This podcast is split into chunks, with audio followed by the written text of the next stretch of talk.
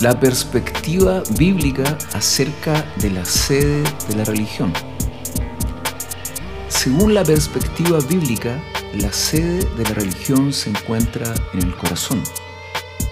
En términos psicológicos, la escritura afirma que la vida moral del ser humano se centra y enfoca en el corazón, el órgano personal del alma.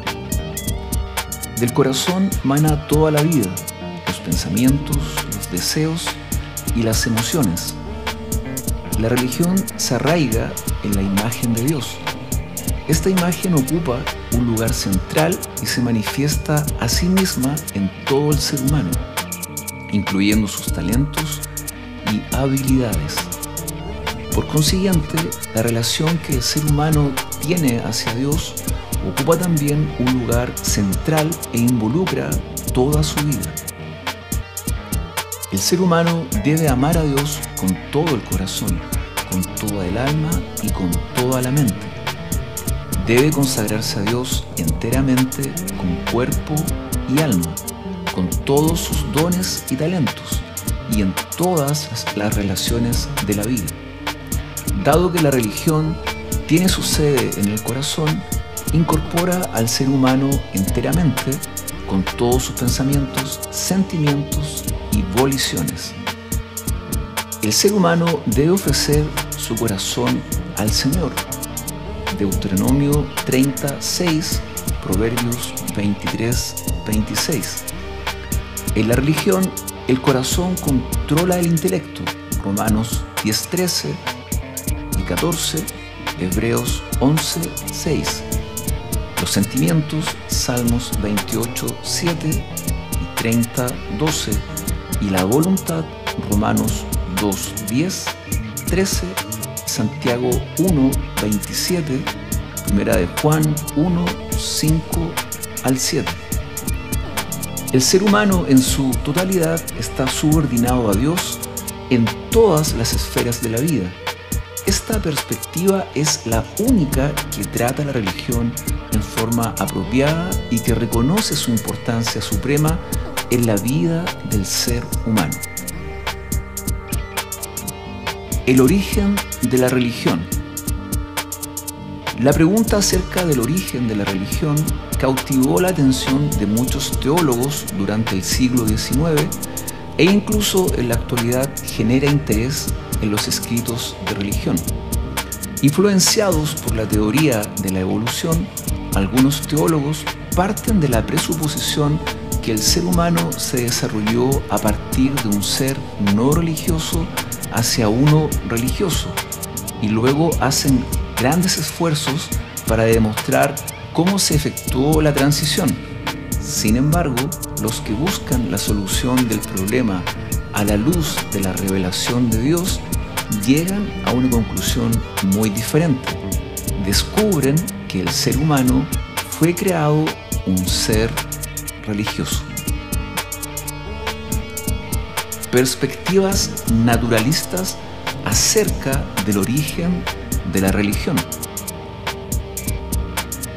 Algunos consideran que la religión es el producto de las artimañas de sacerdotes o la astucia de gobernantes, quienes aprovecharon la ingenuidad y los temores del vulgo ignorante para lograr y perpetuar control sobre este.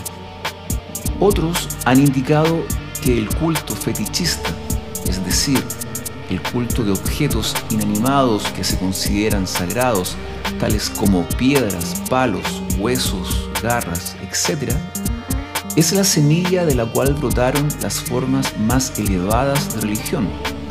Inclusive otros han sugerido que el culto a los espíritus, posiblemente los espíritus de antepasados difuntos, fue la forma más básica de religión y que de ella se desarrollaron gradualmente todas las demás formas. Existe una idea muy popular en la que se cree que el culto a la naturaleza gradualmente dio a luz a la religión. Se afirma que el ser humano se sentía impotente y desamparado frente a los monumentales e impresionantes fenómenos de la naturaleza y debido a esto comenzó a adorar a los propios fenómenos o las fuerzas invisibles que causaban estas manifestaciones externas. En años recientes se ha popularizado entre algunos la idea de que la religión evolucionó de una creencia general en la magia. Sin embargo, estas teorías no logran explicar el origen de la religión. Parten de una suposición contraria a los hechos, es decir, presuponen que el ser humano originalmente no era religioso. Este aparente ser humano no religioso aún no ha podido ser descubierto y por esta razón ha sido imposible observar el desarrollo evolutivo de la religión. Además, estas teorías parten de la suposición naturalista que la forma más primitiva de religión es forzosamente la más antigua y que la religión es el producto de una evolución exclusivamente naturalista.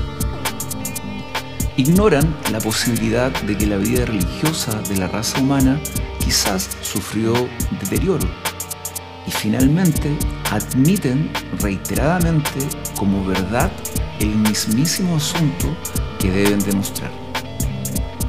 Todas estas cosas requieren una explicación.